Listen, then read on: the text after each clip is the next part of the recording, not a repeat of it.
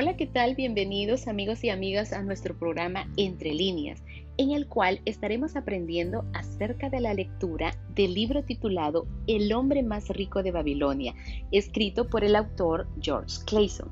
Agradezco que te tomes un tiempo para escuchar esta lectura y también espero que sea de tu agrado. Capítulo 1. El hombre que anhelaba oro.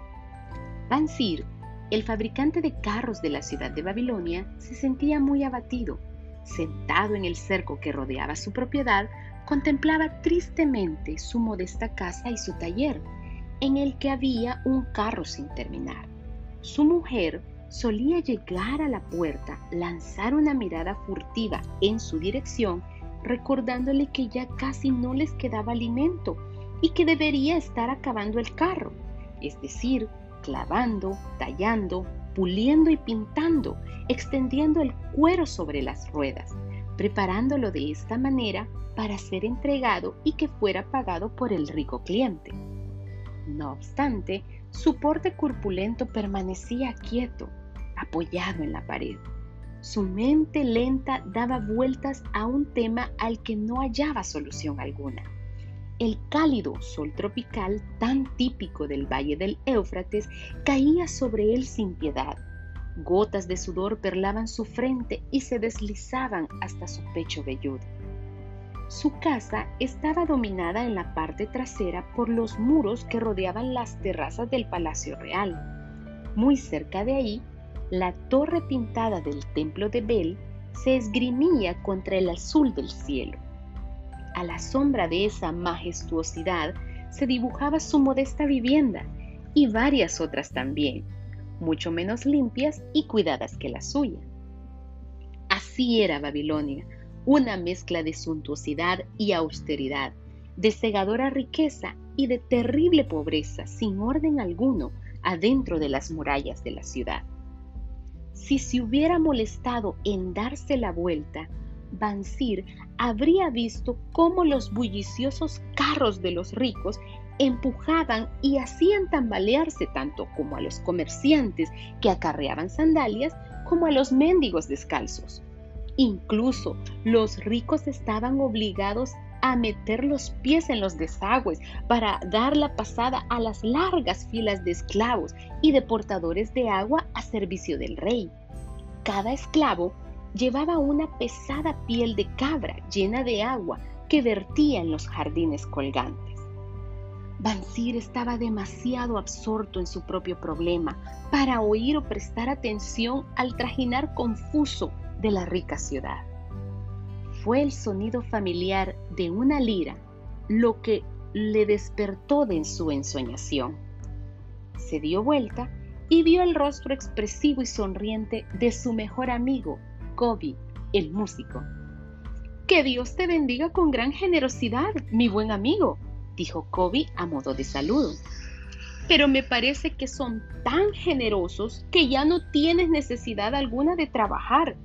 Me alegro que tengas esa suerte. Es más, me agradaría compartirla contigo. Te ruego que me hagas el favor de sacar dos chequeles de tu bolsa, que debe estar bien llena, puesto que no estás trabajando en tu taller y me los prestes hasta después del festín de los nobles de esta noche. No los perderás, te serán devueltos. Si tuviera dos chequeles, respondió tristemente Bansir, no podría prestárselos a nadie, ni a ti, mi mejor amigo, porque serían toda mi fortuna. Nadie presta toda su riqueza ni a su mejor amigo. ¿Qué? exclamó Kobe, sorprendido. No tienes ni un chequel en tu bolsa y sigues sentado en el muro como una estatua. ¿Por qué no terminas ese carro?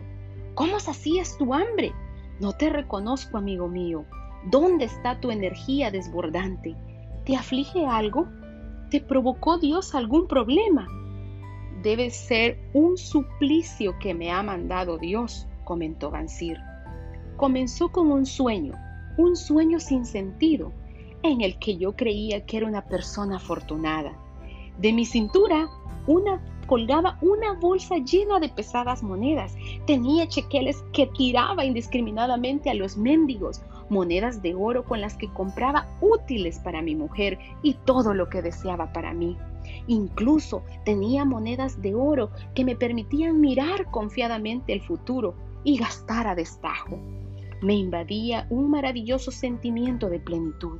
Si me hubieras visto, no habrías conocido en mí al esforzado trabajador, ni a mi esposa, a la mujer arrugada. Habrías encontrado en su lugar una mujer con el rostro pletórico de felicidad, que sonreía como al comienzo de nuestro matrimonio. Un lindo sueño, en efecto, comentó Kobe, pero ¿por qué sentimientos tan placenteros te habían de convertir en una estatua plantada sobre el muro? ¿Por qué? Porque en el momento que me he despertado y recordado hasta qué punto mi bolsa se encontraba vacía, me ha entrado un sentimiento de rebeldía. Hablemos de ello. Como dicen los marinos, los dos remaremos en la misma barca. De jóvenes fuimos a visitar a los sacerdotes para aprender de su sabiduría.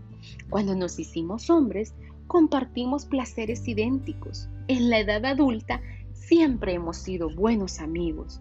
Estábamos satisfechos de nuestro destino. Éramos felices de trabajar largas horas y de gastar libremente nuestro salario.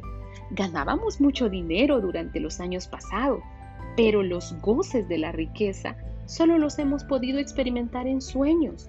¿Somos acaso estúpidos borregos?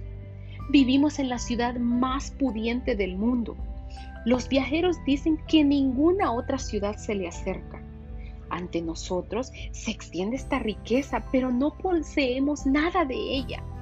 Luego de haber pasado la mitad de tu vida trabajando arduamente, tú, mi mejor amigo, tienes la bolsa vacía y me preguntas, ¿me puedes dejar una suma tan insignificante como dos chequeles hasta después del festín de los nobles de esta noche? ¿Y qué es lo que yo te respondo? Digo, aquí tienes mi bolsa y que comparto contigo su contenido. No reconozco que mi bolsa está tan vacía como la tuya. ¿Qué es lo que no funciona? ¿Por qué no logramos conseguir más plata y más oro, más de lo necesario para poder comer y vestirse? Veamos a nuestros hijos. ¿No están siguiendo el mismo camino de sus padres? También ellos con sus familias y sus hijos con las suyas tendrán que vivir entre los acaparadores de oro y se tendrán que conformar con beber la consabida de leche de cabra y alimentarse de caldo claro. Durante todos los años que hemos sido amigos, nunca habías hablado como hoy, replicó Kobe intrigado. Durante todos estos años jamás había pensado así. Desde el alba hasta que me hacía parar la oscuridad, me he esforzado haciendo los más hermosos carros que pueda fabricar una persona, sin casi atreverme apenas a esperar que un Dios reconociera mis buenas obras y me darían una gran prosperidad, lo que nunca han hecho. Al fin me doy cuenta de que nunca lo harán, por eso estoy triste. Quiero ser rico, Deseo tierras y ganado, lucir bellas ropas y llenar mi bolsa de dinero. Estoy dispuesto a trabajar para ello con todas mis fuerzas, con toda la habilidad de mis manos y con toda la destreza de mi mente. Pero deseo que mis esfuerzos sean recompensados. ¿Qué nos pasa? Te vuelvo a preguntar, ¿por qué no tenemos una parte justa de todas las cosas buenas, tan abundantes, que pueden conseguir los que poseen el oro. Ay, si conociera la respuesta, respondió Kobe. Yo no estoy más satisfecho que tú. Todo el dinero que gano con mi lira se consume rápidamente.